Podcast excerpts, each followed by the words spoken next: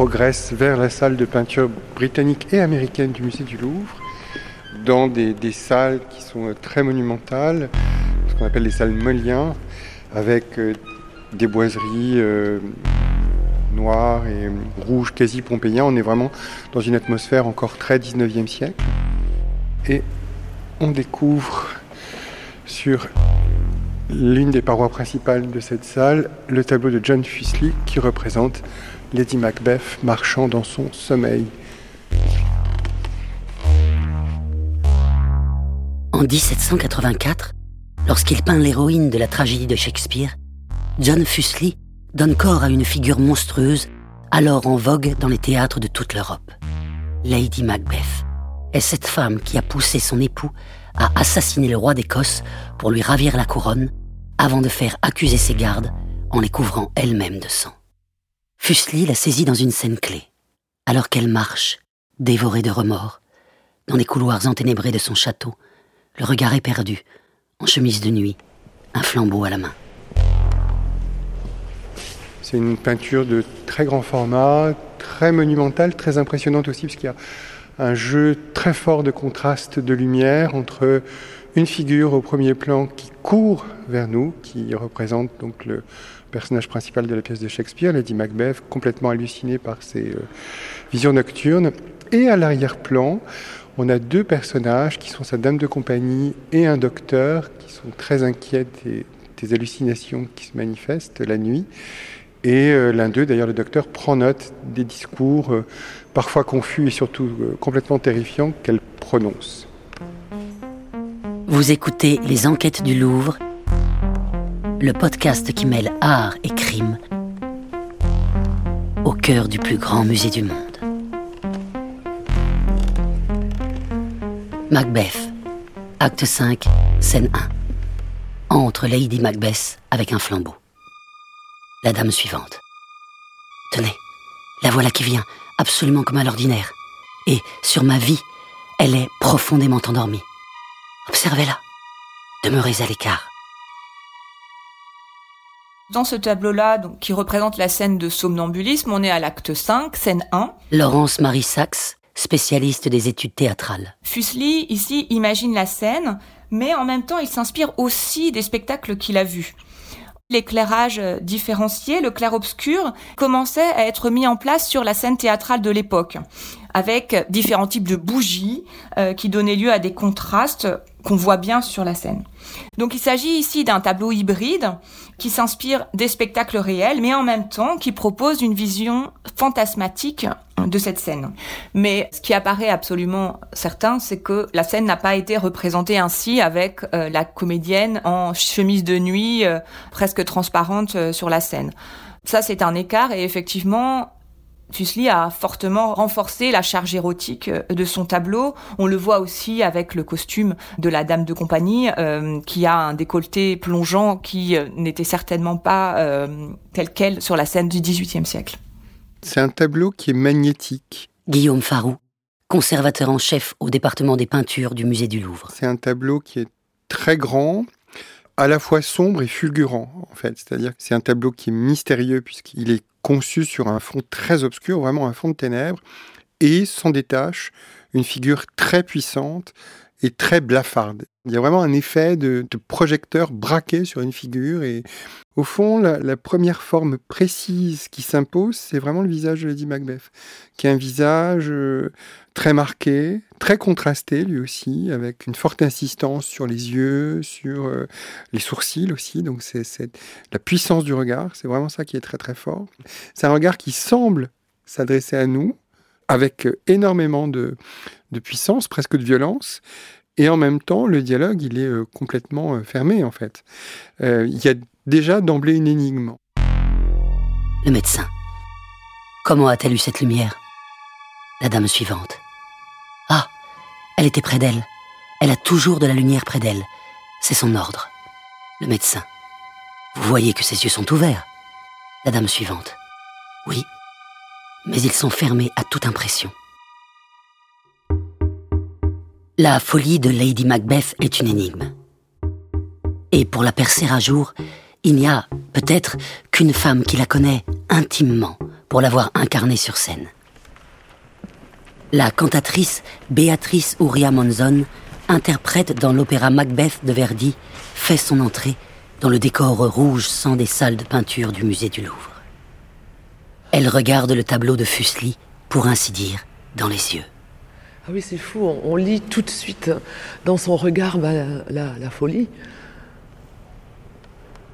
Oui, là, elle est dans un mouvement où on comprend que Macbeth se soit laissé emporter par cette femme, parce qu'elle est très convaincante là.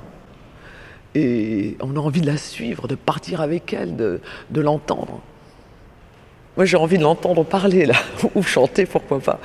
Euh, elle est très, elle est très vivante, elle est très très présente. Alors que dans Verdi, cette femme qui au début est là, paf, comme ça, elle,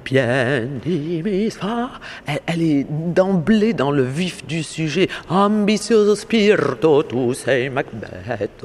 Elle est vraiment, euh, paf, comme ça. Et c'était une jouissance déjà dire. Il dit la vittoria, io le incontrerai.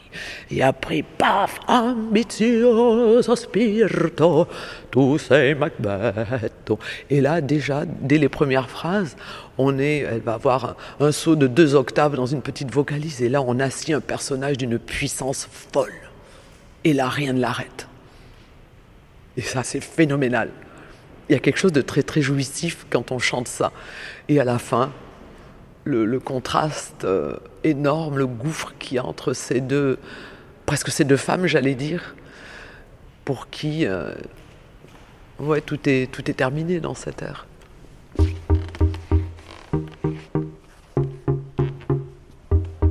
Ce qui est frappant dans, dans cette œuvre, c'est euh, que la figure d'Eddie Macbeth, c'est une figure qui est à la fois extrêmement puissante, l'artiste insiste sur euh, sa morphologie, euh, ses membres. C'est une femme euh, très solide, musclée.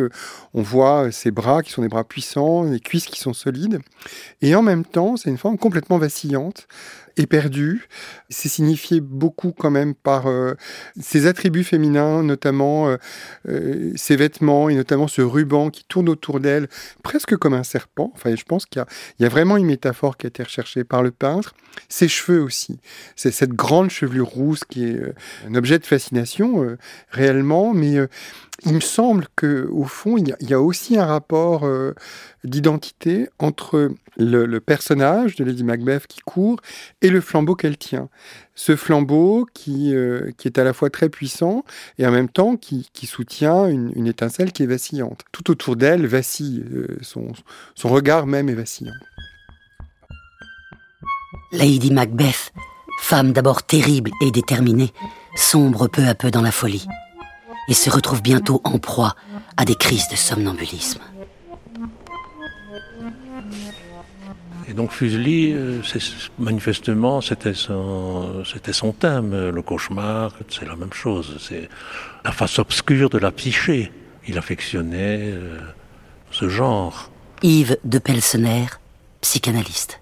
Donc vous savez que Freud avait une représentation du cauchemar de Fuseli dans son cabinet. Et donc ici, on une, n'est pas dans une scène de cauchemar, on est dans une scène de somnambulisme. Le somnambulisme, c'est cette euh, zone étrange, enfin, où on passe du sommeil, c'est entre le sommeil et la veille. Hein. C'est dans cette zone où le rêve et la réalité se mélangent, où euh, les actes et les paroles échappent au sujet. Mais ça, c'est très théâtral. Hein.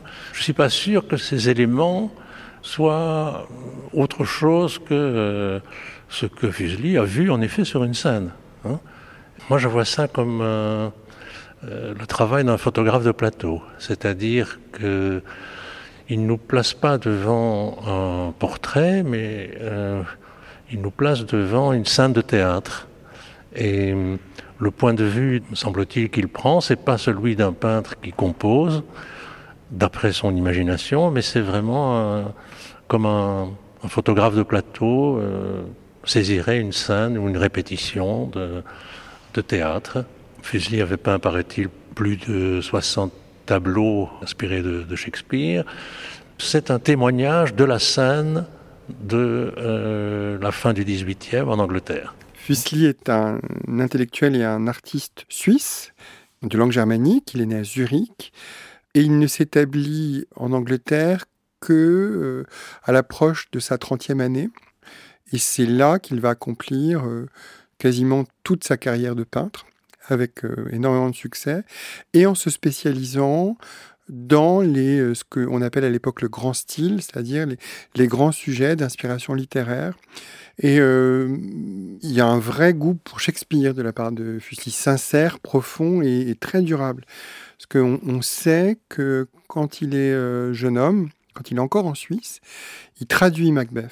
Et euh, ce qui en fait ou ce qui en ferait le tout premier traducteur de Macbeth en allemand. Et euh, il y a un renouveau, disons, d'intérêt pour des spectacles qui soient des spectacles horrifiques.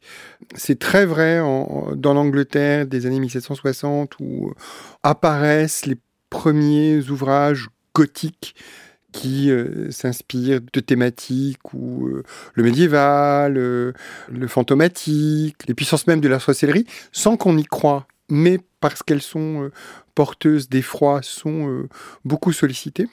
Et Fuseli, il est contemporain de l'invention du, roman d'horreur. Enfin, il en est totalement contemporain. Donc il y a cette esthétique très particulière qui est en train de prendre son essor. Et euh, Fuseli en est le témoin, et le, témoin particulièrement euh, agile, lucide et, et réactif. C'est vraiment un artiste qui est dans l'emphase, dans l'excès. Et je pense que c'est aussi pour cela que Aujourd'hui, finalement, Fuseli a eu sa période un peu d'oubli. Il a été redécouvert par euh, le XXe siècle, à nouveau avide de sensations, avide de spectaculaire avec le cinéma notamment. Et euh, je pense que c'est pour ça aussi que c'est un artiste qui a tout pour nous plaire aujourd'hui.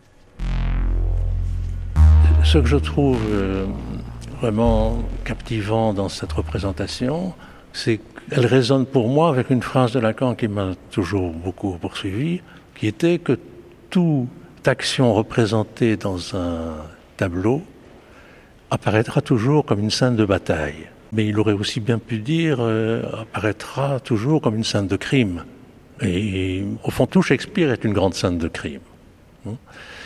Ce n'est rien d'autre qu'une grande scène de crime. Tanto sangue imaginar, qui pouvait imaginer autant de sang? Béatrice Uria Monzon. Quand on arrive à cette scène, c'est terrifiant un corps qui a du mal à marcher, qui a du mal à chanter, qui, euh, qui souffle, qui... Mais moi, moi, ce que j'aime, c'est des fois ah, faire des sons comme ça, désincarnés.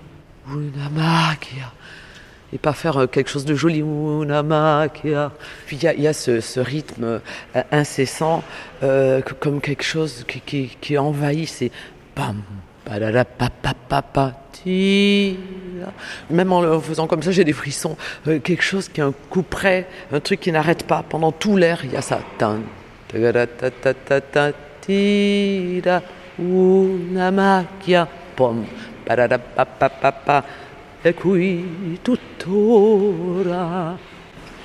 Via ti dico, oh. Le médecin. Que fait-elle donc là? Voyez comme elle se frotte les mains. La dame suivante. C'est un geste qui lui est ordinaire. Elle a toujours l'air de se laver les mains. Je l'ai vu le faire sans relâche, un quart d'heure de suite. Lady Macbeth. Il y a toujours une tâche. Et là, elle semble. Je trouve qu'elle n'a pas ne donne pas le sentiment de quelqu'un qui, qui est endormi. Hein. Elle semble très agitée. D'ailleurs, dans la pièce de Shakespeare même, euh, elle est agitée. Yves de Pelsener. Alors ici, on voit Lady Macbeth hantée par euh, donc la tache de sang qui apparaît sur, euh, sur sa main. C'est une scène hallucinatoire et revient en somme dans le réel ce qui n'a pas été symbolisé, à savoir la culpabilité. Vous savez que Freud avait, avait écrit à propos de Macbeth, dans un texte qui s'appelle euh, Quelques types de caractères opposés saisis par la psychanalyse. Et il nous parle de euh, Macbeth.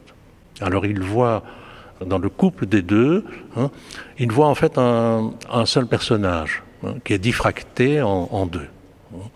Pour lui, euh, Lady Macbeth représente le remords et Macbeth le défi. Ceci évidemment, après le crime.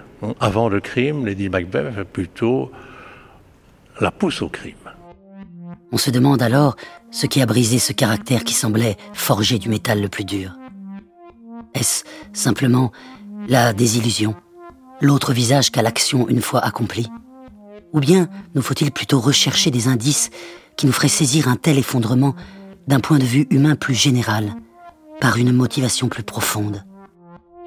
Sigmund Freud, quelques types de caractères dégagés par la psychanalyse. Maintenant, le couple de Lady Macbeth et de son mari, ce sont des damnés. Et en ce sens, c'est aussi le couple d'Adam et Ève. Macbeth, lui, son châtiment, ce sera d'être euh, tué par cette forêt qui avance. Hein. Mais cette forêt qui avance, euh, c'est un peu la métamorphose de l'arbre du paradis terrestre.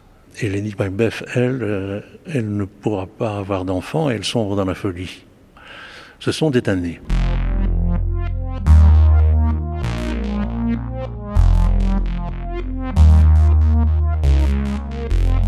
Moi j'ai l'impression que l'œuvre de Fuseli, Guillaume elle aussi bascule entre la référence à la pièce de Shakespeare, qui est majeure, enfin, c'est une pièce qui est euh, le référent euh, évident et, conscient et délibéré du tableau, la pièce de Macbeth de Shakespeare. Mais il y a aussi ce que le peintre induit qui me semble différent. Pour moi, ça a toujours été un mystère que la main, la main libre, brandie par Lady Macbeth. Il y a une main qui tient le flambeau et il y a une autre main qui est portée en avant et dont le geste à la fois extrêmement euh, sculptural et en même temps complètement ambigu, puisque elle porte une main en avant comme si elle paraît un coup, et en même temps, son index est euh, relevé et indique le ciel. Au fond, on est entre une parade, sans doute la parade de ce qui la terrorise, et en même temps, bah, cet index, euh, traditionnellement, ça renvoie au puissance euh, céleste, enfin, euh, sans doute à la vengeance divine qui s'exerce et qui, euh, qui probablement la terrorise.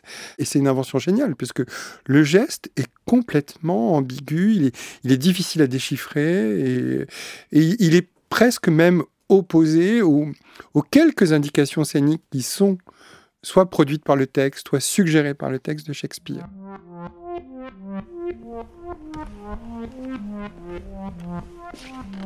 Là, on la voit assez en mouvement dans ce tableau, mais elle va vers la mort.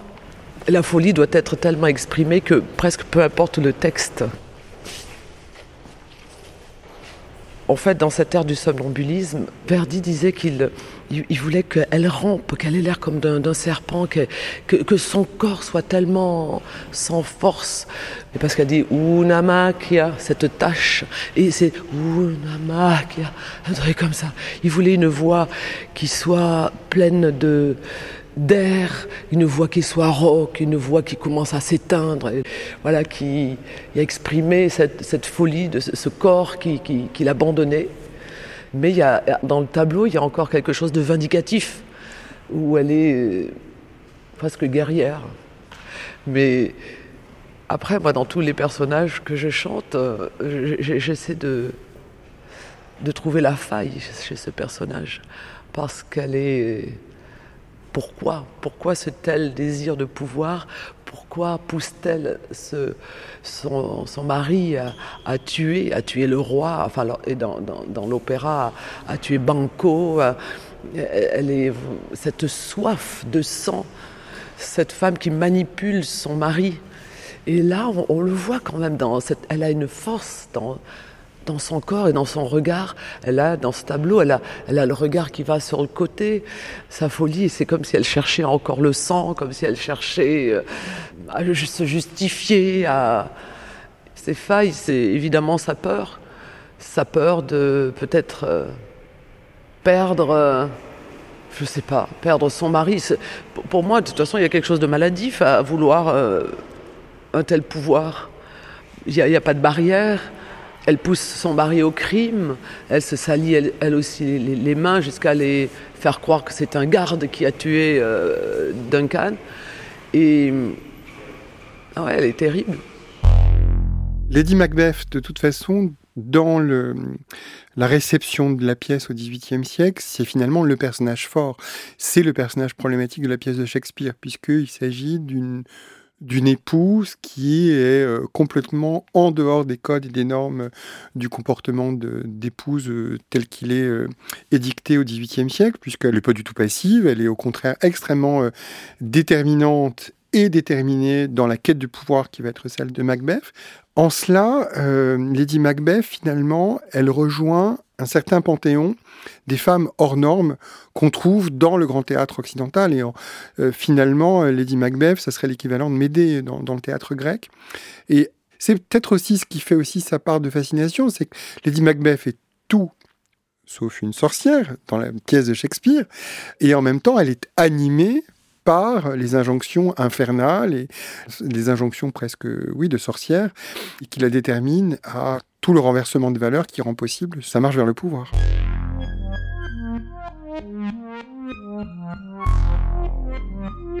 Je crois que la fascination pour les femmes criminelles, elle est de tout temps. Hein Depuis euh, Ève, euh, en quelque sorte, euh, Médée, enfin, il n'y a que des femmes criminelles dans, dans, dans, dans nos représentations. le crime semble suivre la féminité comme son ombre, en tout cas dans beaucoup de représentations.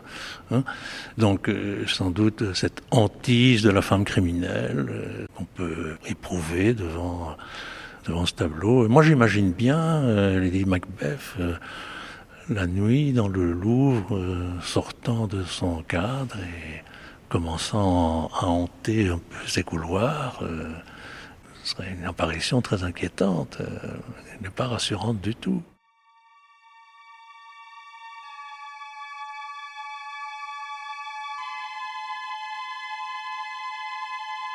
Le médecin. Il a été murmuré d'horribles secrets. Des actions contre nature produisent des désordres contre nature. Le sourd oreiller recevra les confidences des consciences souillées. Elle a plus besoin d'un prêtre que d'un médecin. Dieu, Dieu, pardonne-nous à tous.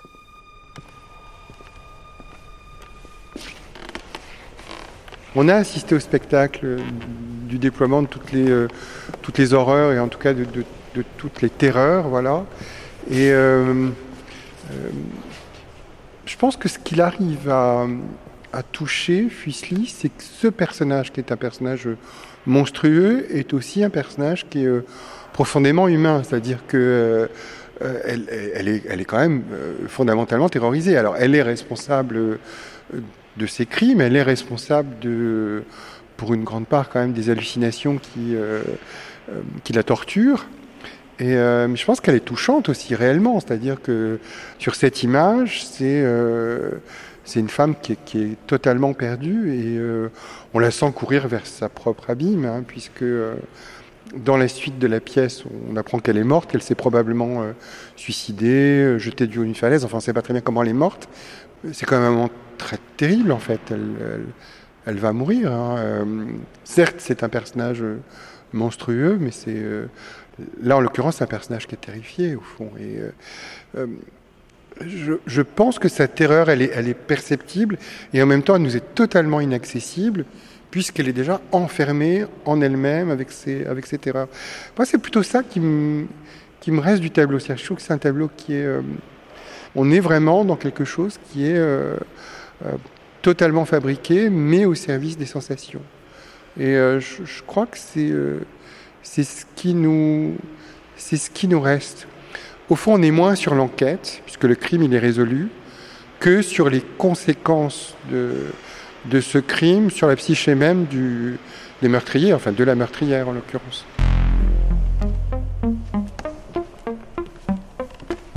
Les enquêtes du Louvre. Avec la voix de Roman Boringer.